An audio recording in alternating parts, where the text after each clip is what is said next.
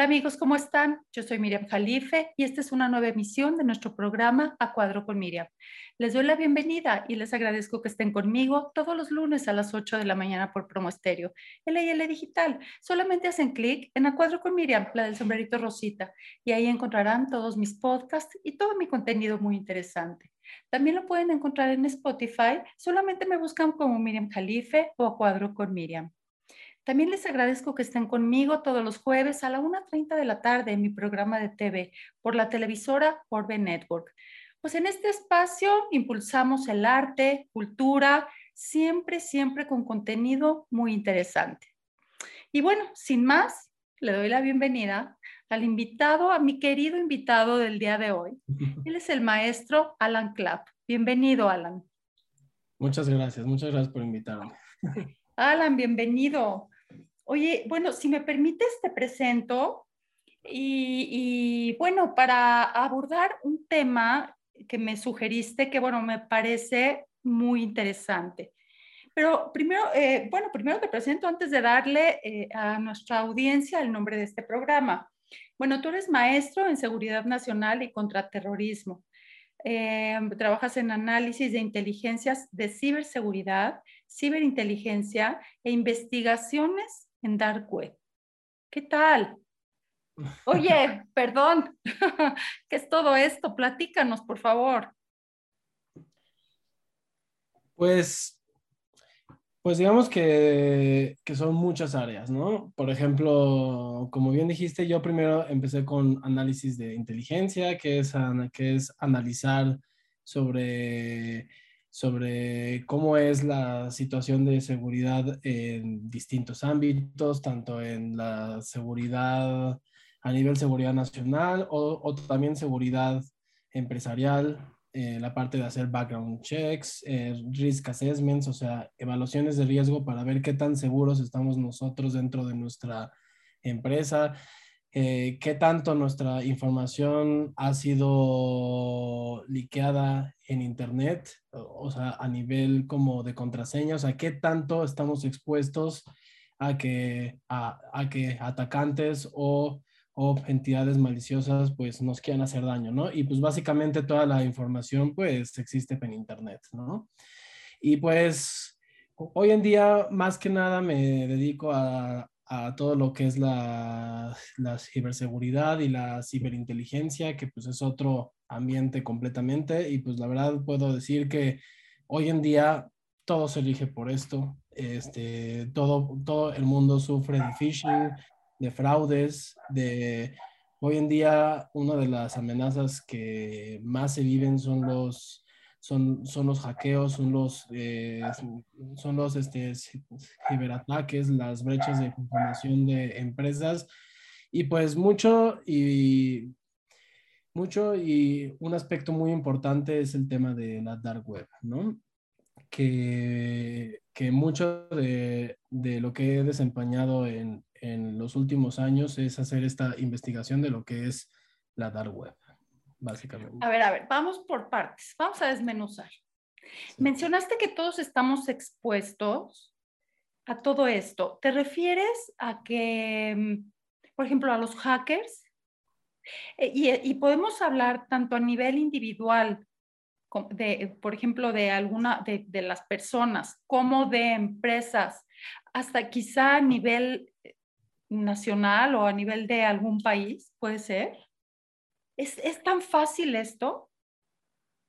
Sí, o sea, hay que entender, hay que entender que mucho, que antes de pensar en hackers y en pensar como tan grande en, como en lo que sería un, un, un ciberataque, como la primera fase de cualquier fraude, de cualquier ataque, de cualquier tipo de ataque de ingeniería social, que que son principalmente como los ataques de phishing, es utilizan la información que nosotros tenemos disponible en Internet y la usan para el mal, ¿no? Entonces ahí la pregunta, y esto, como bien dices, afecta a las personas, a las empresas y a nivel nacional de, pues, la, de la información que existe en Internet. O sea, un ejemplo pueden ser las redes este, sociales, que si no tenemos las, las configuraciones adecuadas en materia de seguridad y, y, este, privacidad,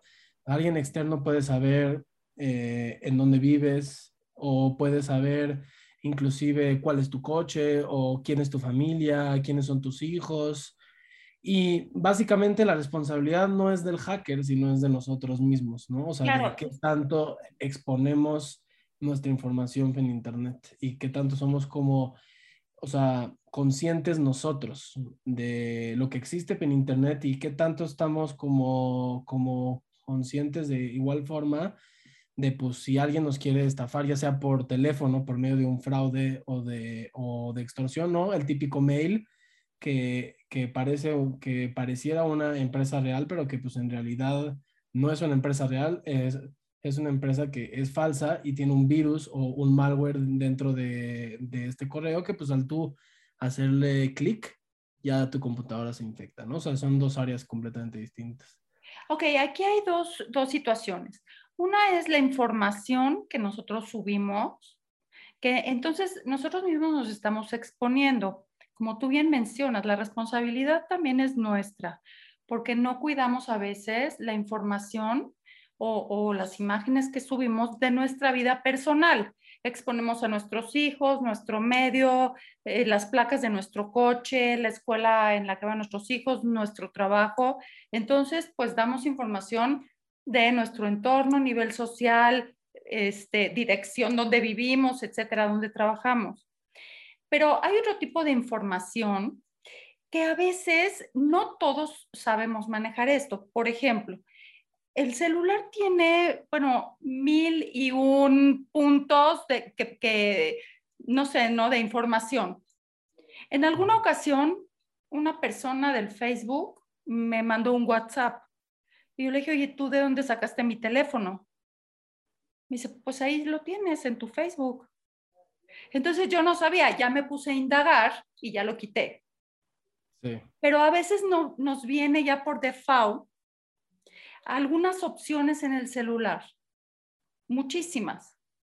Entonces yo quiero saber si cuando tú compras un teléfono, un, equipo de, de, telefonía celular, ya te viene como con las mejores opciones o lo tienes que configurar. Con las mejores opciones para ti, para tu seguridad, para tu privacidad, etcétera.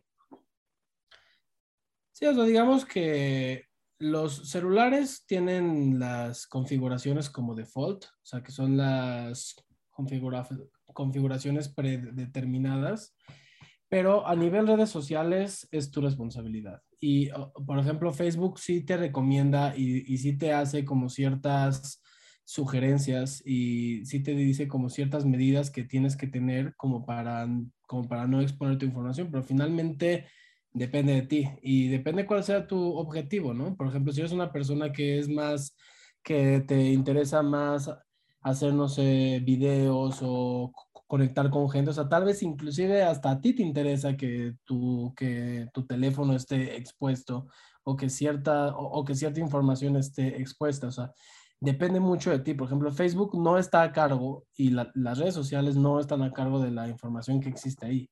La diferencia es que cuando tú publicas fotos, cuando tú publicas información, esa información en cierta forma ya no, o sea, ya deja de ser tuya y ya pertenece ya a las redes sociales. Entonces, por eso hay que tener cuidado de la clase de información que ponemos en redes sociales porque todo se puede usar de, de una inadecuada manera, ¿no? Claro. Ahora, tú también mencionaste que a veces nos mandan eh, alguna información por correo o por Messenger es muy lógico y yo ya aprendí eh, a base de, mm, pues, de experiencias de, familiares, etcétera, que, que no debes de dar información, ¿no? Que si te piden algún tipo de información por teléfono, por correo, por donde sea, no des información. Sin embargo, a veces te mandan como videos y te preguntan eh, o te dicen, mira este video. Y como tú mencionas, al dar clic, te hackean toda tu información. Entonces, ¿cómo saber que estos links son eh, fake, son, son falsos o son para, hacer, para hacer un mal uso? ¿Cómo puedes darte cuenta? ¿Hay manera? Mira, aquí hay, mira, aquí hay, aquí hay dos formas, ¿no? Por ejemplo, mi recomendación inicial es, a menos que sea alguien de confianza, sea tu, o sea, una mamá, un hermano, un amigo, no sé qué, y inclusive sí cuestionártelo, o sea, no abrir esa clase como de videos, como ve, como ve este video, porque esa clase como de frases ya son como muy genéricas, ¿no? Y por ejemplo, esto es algo un poquito más detallado, pero por ejemplo, dentro de, de los links o, o, de los URLs, por ejemplo, no siempre también puede ser, o sea, también puede ser que sea falso, pero por ejemplo, todas las páginas de Internet tienen al inicio un HTTP, ¿ok? Solamente, sola, por ejemplo, las páginas de Internet que solamente tienen eso son inseguras, ¿ok? O sea, o sea, en general son inseguras, pero por ejemplo, las que tienen HTTPS eh, significa que la, que, que la información que metes ahí es información que está encriptada y que, y por ejemplo, esta información no puede ser interceptada por un atacante. O sea, sé que esto es un poquito más detallado, pero es un poquito como para que entiendan de que, por ejemplo, si te metes a un link que no, que, donde tu información no está encriptada, y tipo, no te fijas en ese detallito, o sea, te, vas a meter a una página que pues a lo mejor es del banco, que pues a lo mejor tienes que pues actualizar tus datos bancarios o tu contraseña y metes tu información y es interceptada por un hacker, ¿no?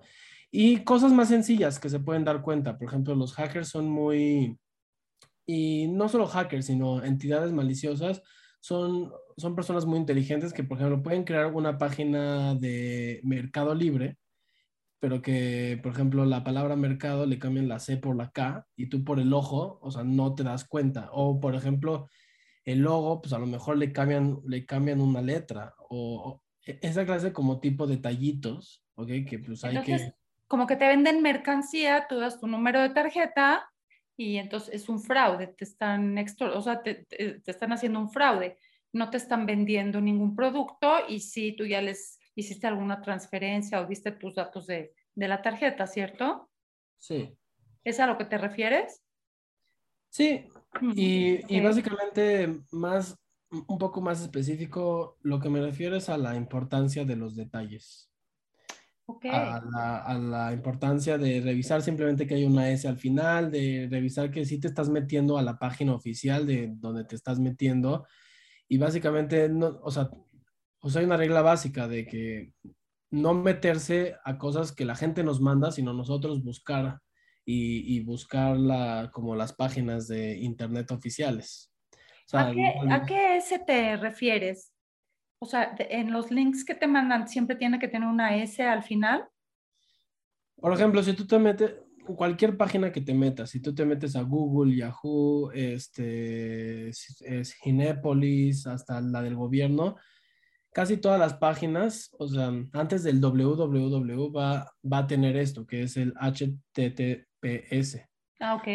Y, el S significa que, que, tu información está encriptada. O sea, de plano, si te metes a una página que no tiene esa S, lo recomendable, que no, toda, no todas las páginas tienen esta S, porque pues es algo que las compañías les interesa tener para dar seguridad a nosotros los usuarios. Pero, por ejemplo, si ya te estás metiendo a una página del banco que no tiene eso, pues ni siquiera te atrevas a poner tus datos este, confidenciales porque pues te los van a interceptar. Claro. Ahora, Alan, hoy en día, pues todo se mueve con esto, ¿no? Todo se mueve eh, con las redes sociales, todo, prácticamente todo el día estamos en el internet, en el celular, en la laptop, en, en, todo, ¿no? En la tablet. Pero también a través de esto, pues nos llega mucha información, ¿cierto? Sí. También nos llega información de violencia, mucha violencia, ¿cierto? Y esto Sí, sí, platícanos por favor, porque bueno, tú eres especialista en dark web. Entonces, en un programa que tuvimos en una ocasión, que tú me hiciste favor de estar aquí en este programa, pues nos platicaste todo lo que es la dark web, eh, todo lo que se ve ahí, se puede ver, nos, nos comentaste que puedes hasta venden armas, hasta vender un niño, por ejemplo, o movimientos, quizá, y también mencionaste, a veces estos movimientos eh, no son tan, tan malos porque son movimientos que no aceptan, por ejemplo, a la vista en Facebook, ¿cierto? Te los pueden como censurar o, o cosas así, ¿no? Como algún tipo de movimiento no sé, a veces, eh, por un decir, yo puse este ejemplo en ese programa, las mujeres asesinadas en Ciudad Juárez, que de alguna manera no pueden jalar masas en, las páginas eh, autorizadas, por ejemplo, para algún movimiento, alguna marcha o lo que sea, se tienen que meter a la dark web. ¿Cierto o me equivoco? No, es cierto. Es cierto. Ok. Pero bueno, entonces tenemos tanto acceso a la información que también tenemos acceso a la información de la violencia. Y ya se nos ha hecho, ya perdimos la capacidad de asombro, ¿cierto? Sí. Sí, justamente, sí, justamente es eso. Por ejemplo, el tema de la violencia y hablando un poco de cómo se llama nuestro programa del día de hoy, que lo que le pusimos el virus de la violencia, es justamente eso. Y me voy a ir un poquito atrás. Por ejemplo, desde que somos niños, desde muy chicos, nos han enseñado a vivir con violencia, o sea, sea conscientemente o inconscientemente.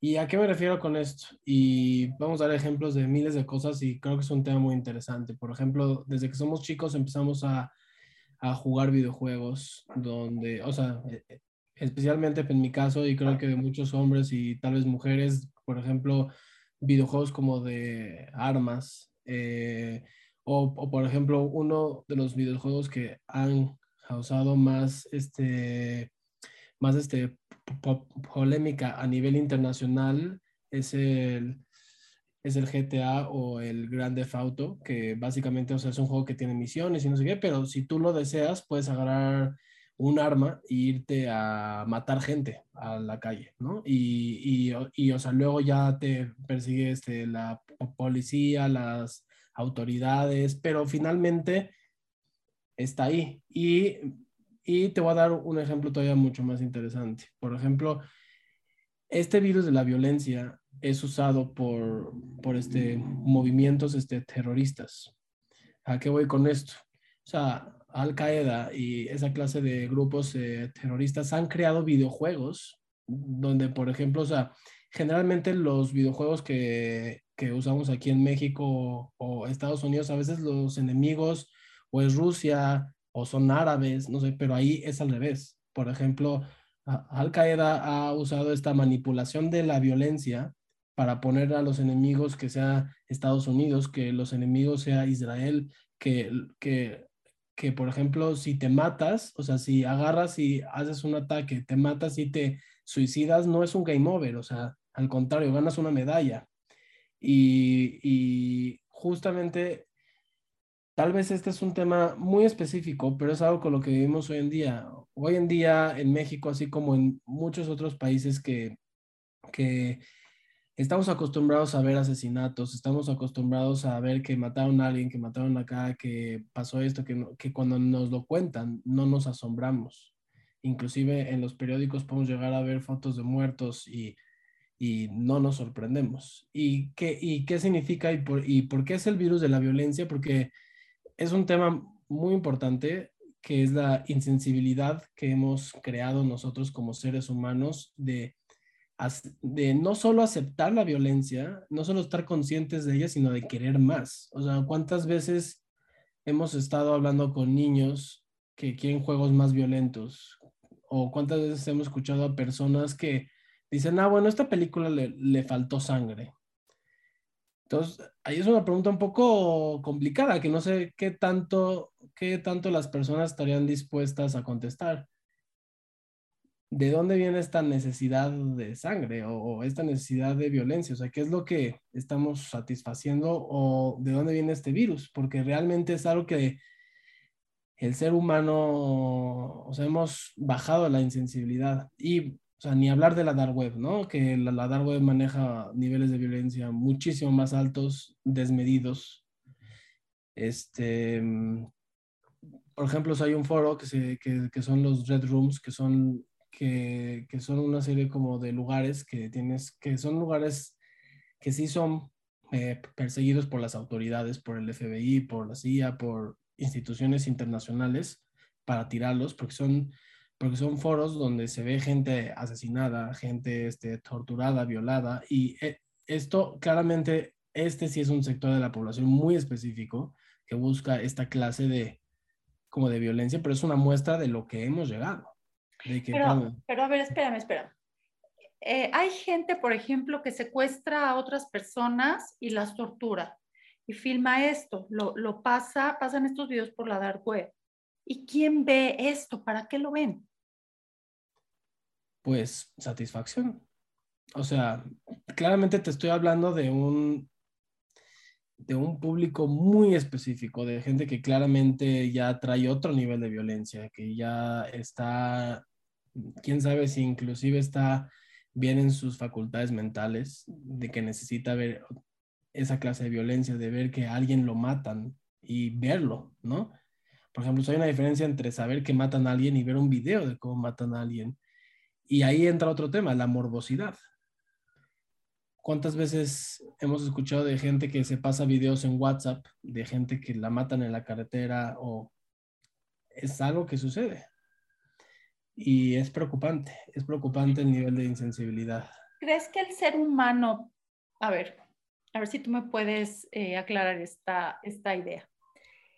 ¿Crees que el ser humano nace violento, nace salvaje y se va domando según, eh, según em, lo que aprende de la sociedad? ¿O el ser humano nace buena, buena persona, con buenos sentimientos y de ahí va derivando en, eh, según lo que haya vivido, su entorno, su educación, etcétera, se va volviendo violento. ¿Tú crees que el ser humano es malo por naturaleza?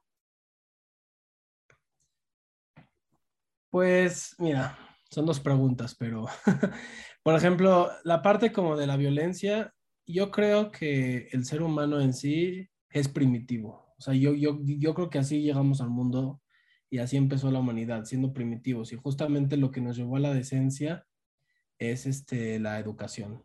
¿ok? Y creo que ahí está la clave. Y así como lo podemos ver en, en la Torá o en, otras religiones, la violencia siempre ha existido. No es algo nuevo, no es algo de ahora. Y puede ser, puede ser que el hombre sí sea malo por naturaleza y y justamente por esa clase como de pensamientos, por lo que se ha creado la moral, por, por, porque se ha creado la ética, porque se han creado ciertos como estigmas o reglas sociales de cómo comportarnos. Fuera de, seas de la religión que seas, la persona que está viendo este video, saben que existen reglas de la humanidad. No matarás, no no sé qué, pero fuera de, del aspecto religioso, existe una conducta de cómo comportarnos en la sociedad. Y creo que ahí está la educación.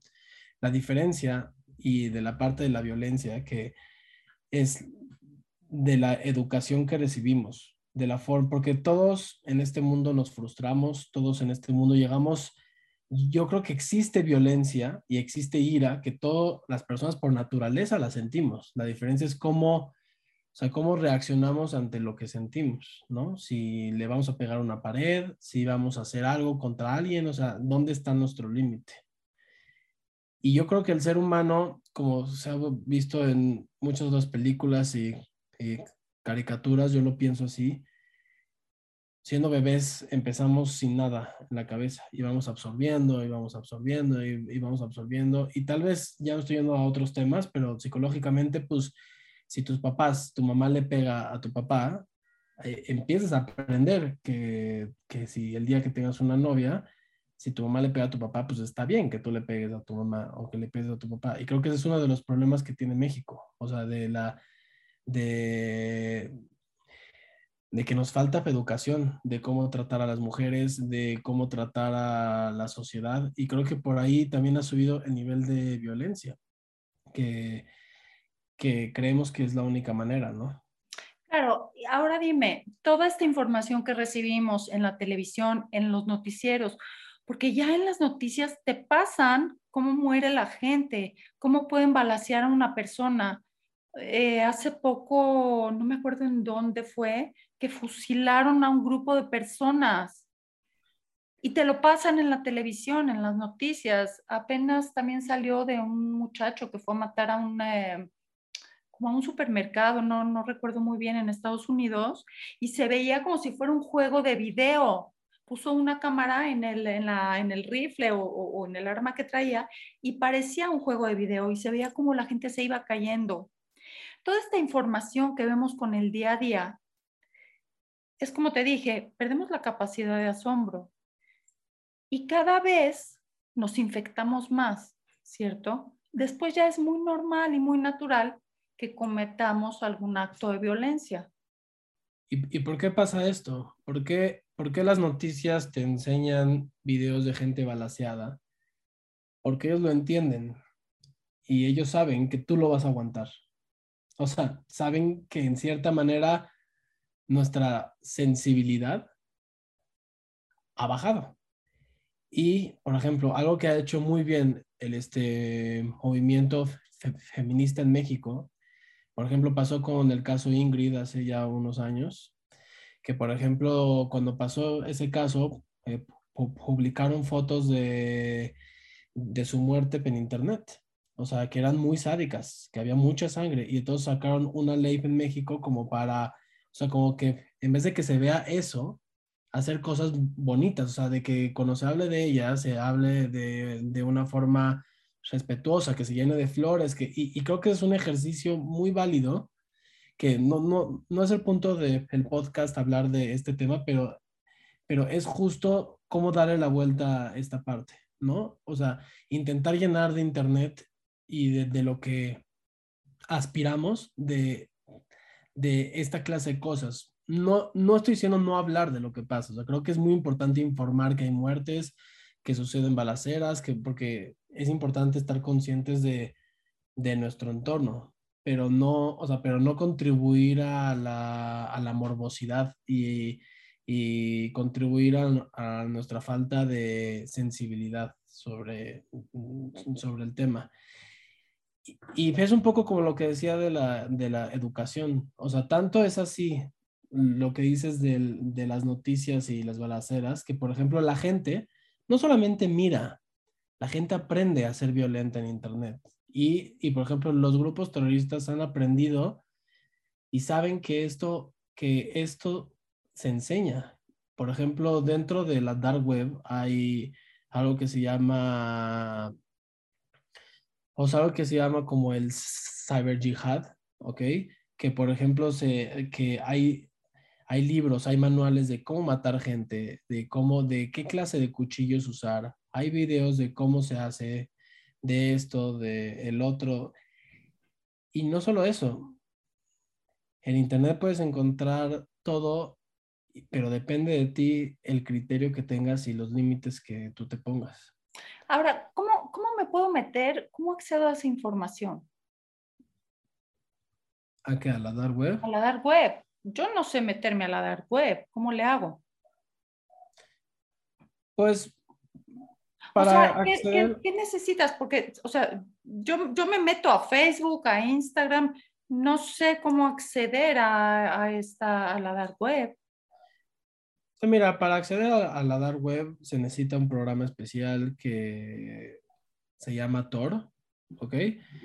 Que, por ejemplo, Tor lo que hace es que, por ejemplo, todos nuestro internet tenemos una dirección, como la dirección de nuestra casa, pero es una dirección IP, así se llama. y entonces lo que hace Tor es que disfraza tu dirección IP y, y, hace como una especie como de saltos en el mundo para que cuando tú te metas a esta clase como de páginas, digamos, el host o la persona que es dueña de, la página de internet que tú estás viendo no pueda rastrear en dónde estás ubicado. Pero igual se tienen, tienen que haber ciertas medidas como de seguridad para, digamos, para no, para no, para que tu información, tu localización, o sea, para que tu identidad realmente quede anónima. Y le recomiendo a la gente que desea o le interesa el tema de la dark web que primero investigue cómo protegerse antes, porque no solo descargar Tor y meterse, hay cierta clase como de medidas que hay que hacer para... Oye, pues te puedes meter en un problema. ¿Por qué las autoridades no pueden con esto? ¿No pueden cortar con esto? La pues policía cibernética, eh, no sé, porque hay, hay venta, como mencionamos, hay, hay trata de blancas, hay venta de armas. Bueno, no, no, no se me ocurre qué tanto puedo encontrar ahí. ¿Qué pasa con la policía? ¿Qué, pasa con, con las autoridades? ¿No pueden con esto? ¿No pueden parar esto? Pues mira, es un arma de doble filo. Creo que ya lo había explicado también eh, la otra vez que platicamos, pero un concepto en la seguridad es, es esta clase como de foros que son violentos, que son riesgosos, que son peligrosos, sí se tiran. O sea, sí hay un esfuerzo internacional de las organizaciones de inteligencia y de seguridad a nivel internacional, de, de tirar foros donde hay información eh, confidencial de empresas, de personas, lugares violentos, lugares este, de, de, terroristas. Pero más que eso, y más que esa clase de situaciones y de esa clase como de instancias, a veces se les deja vivir, y tal vez tú me dirás, bueno, pero ¿por qué lo haces? Y básicamente es, es muy inteligente a veces dejar vivir. ¿Por qué? Porque si está vivo y, y, hay gente interactuando, lo que hacen las organizaciones de inteligencia es investigan lo que está detrás de esa página, quiénes, quiénes están interactuando, porque si tú matas la página web, dejas de ver quién está interactuando y si la dejas vivir, aunque sea por un tiempo determinado, puedes ir recolectando información de, de, quién está mensajeando, de qué clase de información eh, se pasa. Tal vez puedes encontrar hasta enlaces a sitios todavía más violentos que están ligados a este. Inclusive lo que han llegado a hacer es secuestran la página de la dark web, no quitan nada, pero ya no pertenece al grupo terrorista o la persona maliciosa, pertenece al gobierno o al FBI o la CIA, y entonces todo, entonces todo lo que tú haces, el FBI lo sabe. O sea, es una, es una, buena, es una buena estrategia, porque entonces es un poco de lo mismo, o sea, sí se hacen cosas, sí hay un esfuerzo internacional por parar esto, pero es como todo, puedes tirar un sitio y a los dos días vuelve a abrir, y como lo platicaba hace, hace un ratito, el virus de la violencia está y somos y estamos muy conscientes de eso. Las autoridades saben que existe violencia, saben que existe este, insensibilidad y no va a dejar de existir. Y, y si tiras un sitio van a abrir más. Entonces a veces se les deja vivir para investigar más.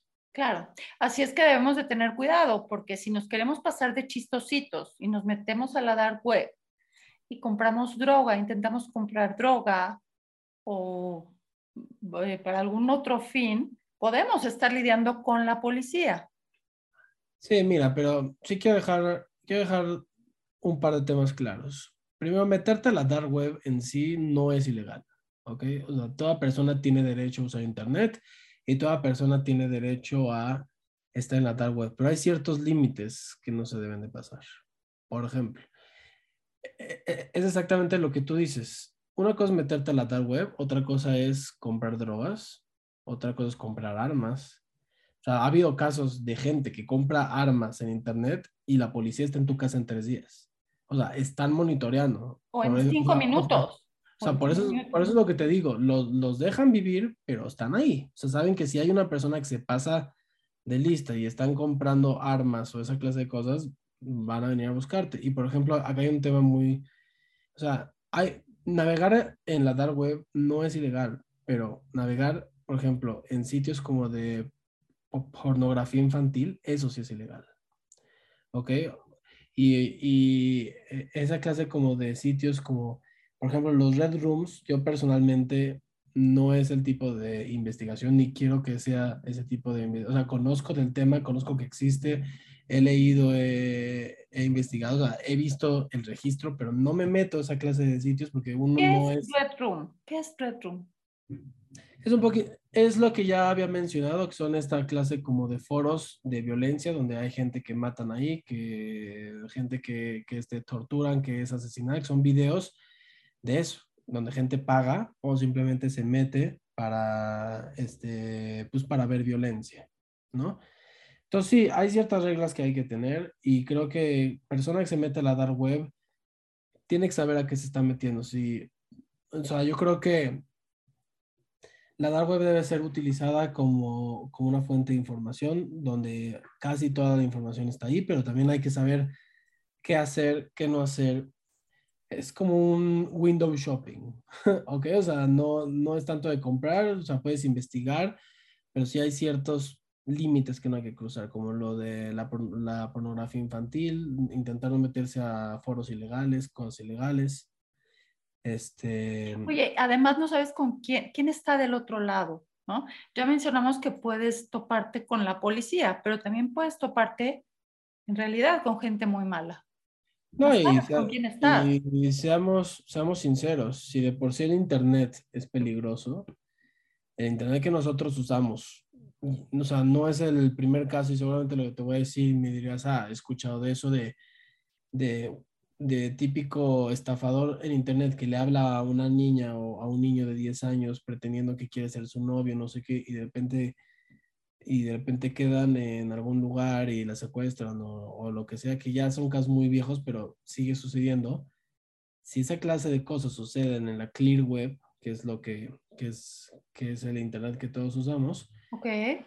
¿con qué clase de personas estamos interactuando en la dark web? Entonces, ya con personas con son palabras mayores, ¿no? Son palabras mayores, es estar navegando con hackers, con gente mala, con, con gente que hace fraudes, con...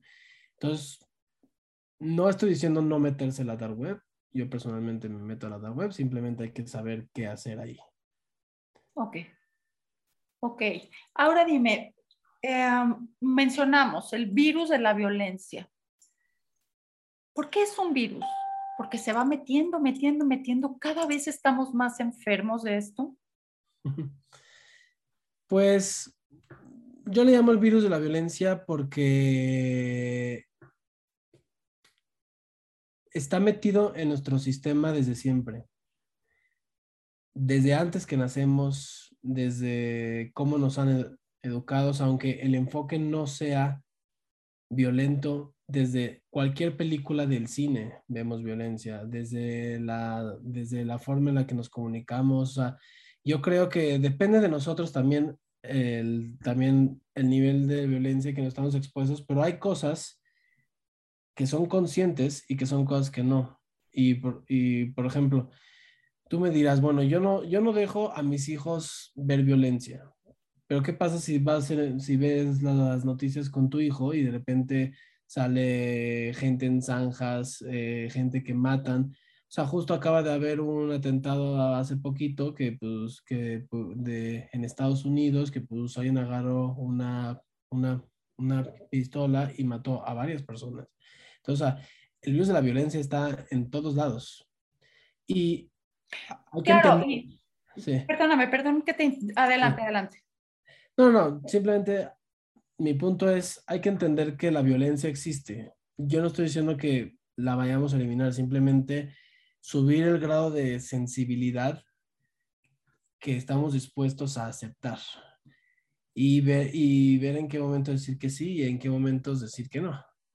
Eh, Sabes, esto hay que tener mucho cuidado. Hay que tener cuidado de cómo educamos a nuestros hijos, porque los, los últimos dos atentados, o uno de los últimos, uno fue un chavo que se metió a una escuela de gente latina en Estados Unidos y mató a maestros y niños latinos o, eh, descendientes de latinos, porque ellos ya habían nacido en Estados Unidos. Em, entonces fue un acto de racismo. También eh, hubo otro atentado, otra este, balacera o este, también un muchacho que mató, pero en un, en un barrio de gente negra. Entonces, eso tenemos que tener mucho cuidado de cómo educamos a nuestros hijos, qué les inculcamos, ¿cierto? Sí, y la verdad tocaste un tema muy padre, o sea, muy sensible, que ya no es, o sea, por eso digo que es complicado este tema, es muy, y es muy interesante, es muy complicado porque ya no es solo la violencia que yo te estoy hablando de entretenimiento, lo que nos gusta ver, lo que vemos, sino ahí está el poder de las ideas. Y, el poder de las ideas siempre ha habido, o sea, siempre ha existido un tipo de racismo, ya sea judíos, ya sea a, gente de, piel más oscura, o sea, ya sea... A las minorías, a las minorías. Exactamente, a las minorías. ¿Y qué pasa? Que cuando existe un cierto odio hacia, hacia otro grupo, la violencia es justificada. Y, eso es algo que los terroristas y gente de y, gente más como de etnias raciales como blancos supremacistas lo saben muy bien. O saben que la violencia es eh, y es la combinación entre la violencia y la psicología es la fórmula perfecta para que la violencia sea justificada. Y estoy hablando tanto de los ataques en Estados Unidos, estoy hablando de ataques neonazis, de ataques contra otro tipo de, de minorías, donde lo que estás haciendo está bien, porque está justificado. O sea, inclusive, inclusive hay un grupo que, por ejemplo, que solamente ahorita se me fue el nombre de, el grupo, pero es un grupo que son personas que nunca han tenido la oportunidad de estar con, con una chava, que nunca han tenido una novia. que hicieron? Hicieron una especie como de libro, como tipo, una, una especie como de manifiesto de por qué odian a las mujeres. O sea, pero acá no te estoy hablando de, por ejemplo, que un hombre agarre acá y que mata a su pareja solo por, querer que igual está mal. Acá te estoy hablando de un aspecto ideológico, o sea, o sea simplemente para que entiendas. O sea, no nada más es misoginia, es... No, no, no, o, sea, esto es más, o sea, esto es combinar la misoginia con un aspecto ideológico, o sea, por ejemplo, se definen como alfas, betas, si eres alfa, o sea, es una jerarquía social donde tienen sus propias reglas, donde, si, donde eres más hombre si matas, no sé, pero ahí es, son rangos, y, hay, eh, y, este tipo de personas que, que pareciera mentira lo que te estoy diciendo, pero hay grupos de esos en Internet que interactúan, ¿ok? Y esto es un caso, pero te digo, o sea, por eso te digo, el virus de la violencia ha sido, y más que el virus, la violencia ha sido como la fuga de escape de las frustraciones o de la clase de cosas que no podemos alcanzar. Ha sido el último como el último recurso para utilizar cuando algo no nos funciona. Claro, nuestra frustración, ¿no? Sí, exactamente. O sea, si nos frustramos por algo que, no nos salió como queríamos, entonces utilizamos la violencia. ¿Cierto? Esto, esto yo no sabía que, que existía este grupo de hombres que entonces ya que el machismo se quedó corto, ya que el machismo es un juego, ¿no? Digo, no es un juego. Eh, sin embargo, esto ya es un, eh, pues un grupo ideológico, ¿no? Sí, mira, el propio machismo tiene su, o sea, tiene su parte, su connotación agresiva, por supuesto. O sea, yo creo que la principal bueno, el mayor problema del machismo es la agresividad hacia la mujer, pero el problema de acá es justamente combinar las dos. Es, es el machismo ya con una connotación ideológica. Y cuando combinas las dos y cuando combinas la, ideología, ahí es cuando las cosas se vuelven ya más complicadas. Claro, y sabes, pero entonces, ¿cómo ellos, eh, perdóname, entonces ellos son homosexuales o no están con mujeres, tienen hijos o cómo hacen? No, no, no, son personas, son personas, pueden ser, pueden ser homosexuales o pueden ser heterosexuales. O sea, la orientación sexual no tiene acá, que ver. acá no tiene que ver. Es un tema de que, por ejemplo, por su personalidad, no han sido capaces como de ser íntimos con una mujer o nunca han tenido una novia. Por ejemplo, o sea, el caso como de el fundador de este grupo, que él agarró y, y, y, él escribió un manifiesto como de 200 hojas quejándose de que es culpa de las mujeres que él nunca haya tenido como la, como la oportunidad de tener una novia, la oportunidad de, de por qué todos sus amigos sí se, sí se, han, sí se, sí se han metido en relaciones menos él. Entonces él escribió literal un manifiesto que decía que que, que su falta como de, o sea, que su inconformidad en este mundo y su falta de felicidad es por culpa de las mujeres y que la mujer es el enemigo. Y justamente este tema es algo que tal vez muchos grupos feministas hoy en día no conocen, pero realmente existe una connotación ideológica mucho más peligrosa que la que conocemos. Claro, como a los niños de, de cierta región los educan a matar, o sea, por las, por las diferencias ideológicas a veces, por las diferencias étnicas, y desde niño te enseñan que el otro es el enemigo, a lo mejor es tu vecino, ¿no? Y creces con esa idea y tú no crees que sea algo malo matarlo o, clavarle un cuchillo o portar un arma para que en cualquier momento dispararle o, o defenderte de él, porque sabes que es tu enemigo y no sabes ni por qué, nada más a ti te enseñaron que por ser diferente a ti en creencias, religión, color de piel, etcétera, entonces ya es tu enemigo. ¿Y crees que es lo correcto? Hacerle daño. Sí, y no nos vayamos más lejos. El bullying, desde el bullying empieza la violencia. ¿Y cuántos casos hemos? Y estamos hablando de niños, estamos hablando de secundaria, de primaria, de la edad que tú quieras. ¿Cuántas veces no has visto a un niño, un grupo de niños de 5 años haciéndole bullying agresivamente a otros? O sea, por eso te digo, vivimos con la violencia, depende de nosotros. Yo no tengo hijos, ¿no? Pero tipo, depende de nosotros educar a que nuestros hijos aprendan a vivir sin violencia. Y, no nada más los niños buleadores están utilizando la violencia. Después los niños buleados son los que usan la violencia para vengarse. Claro, y justamente es eso. Es la violencia que tú recibes. ¿Por qué no la vas a dar tú? O sea, ¿por qué si alguien te hizo algo, por qué tú no vas a ser violento? O sea, si, alguien... tus padres te, golpearon también. Claro. Eso es lo que tú conoces.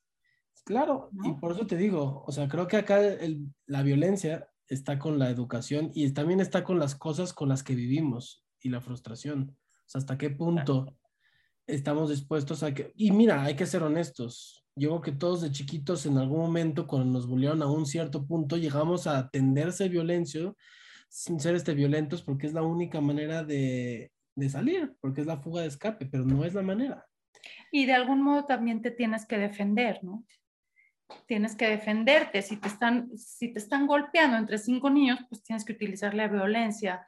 Oye, y este sentimiento de venganza, ¿no?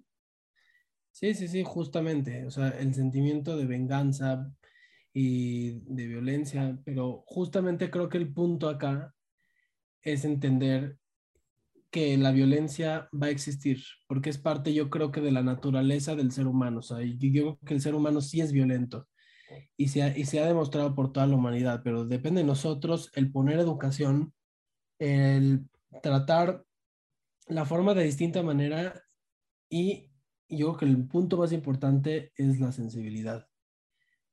Y por ejemplo, que lo he hablado durante este, durante este video y lo he mencionado en muchas ocasiones, la violencia va a existir, pero depende de nosotros y creo que eso es algo que ha hecho esta generación, el poner límites, en poner leyes, en poner censuras, en, por ejemplo, muchas veces lo que se ha hecho es, por ejemplo, en Facebook, en Instagram, ponen como una pantalla que, que, es este, negra y te dicen, este video es violento. Si lo quieres ver, picas acá.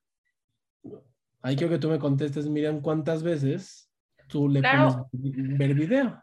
Claro, por, por supuesto que, a veces en el maltrato animal, ¿no? Ajá, sí, a veces ves, ves, que están maltratando a un animal y dices, ay, no, qué horror. Y te quedas viendo. Y justamente es eso.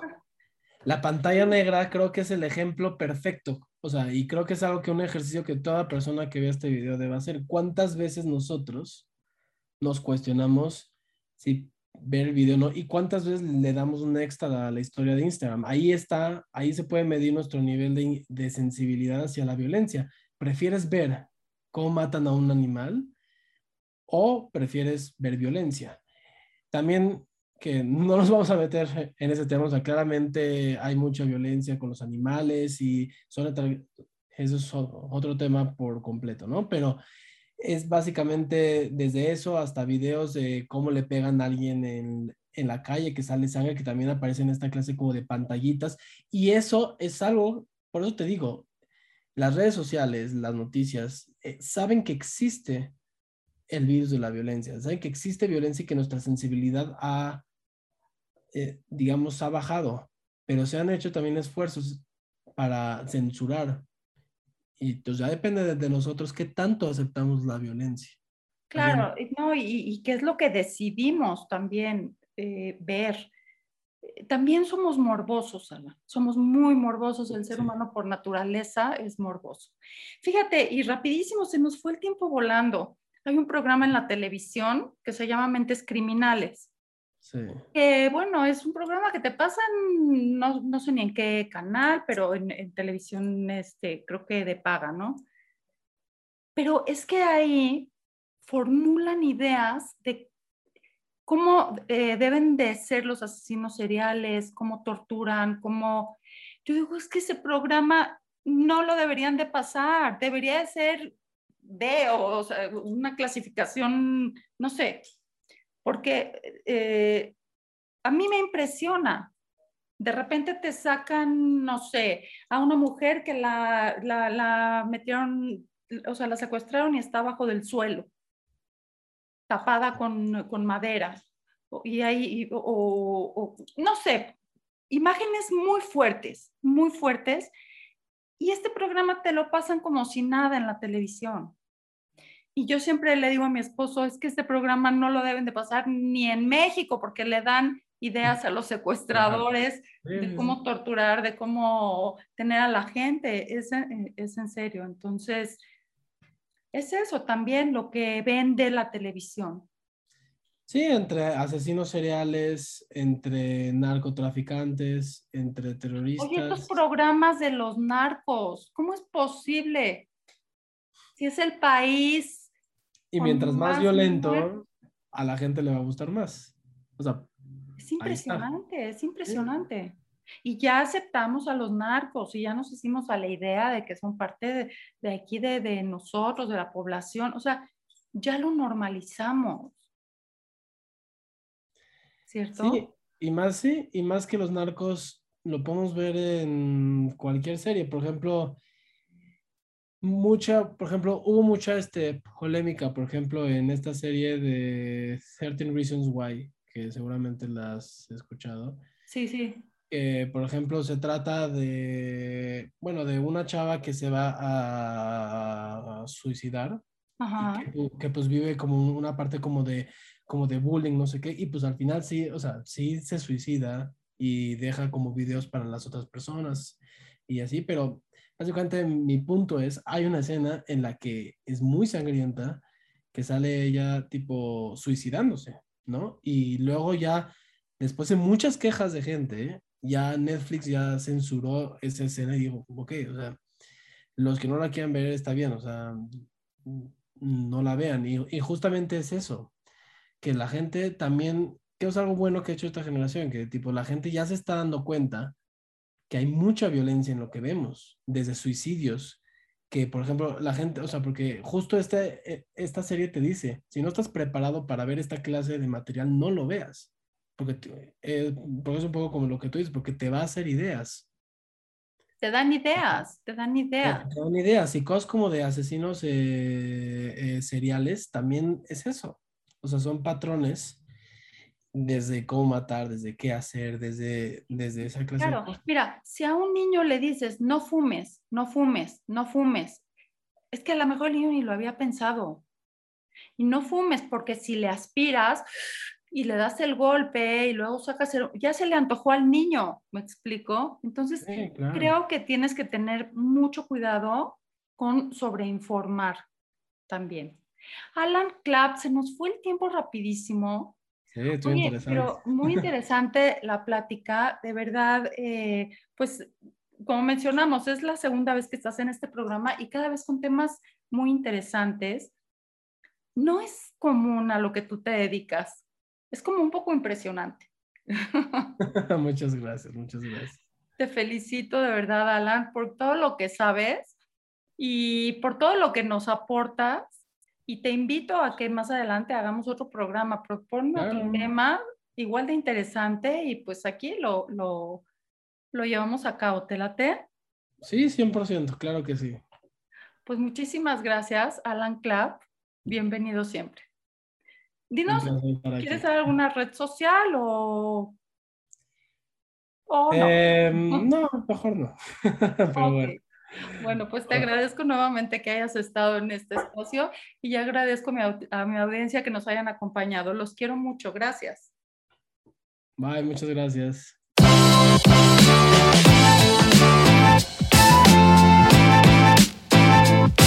Right.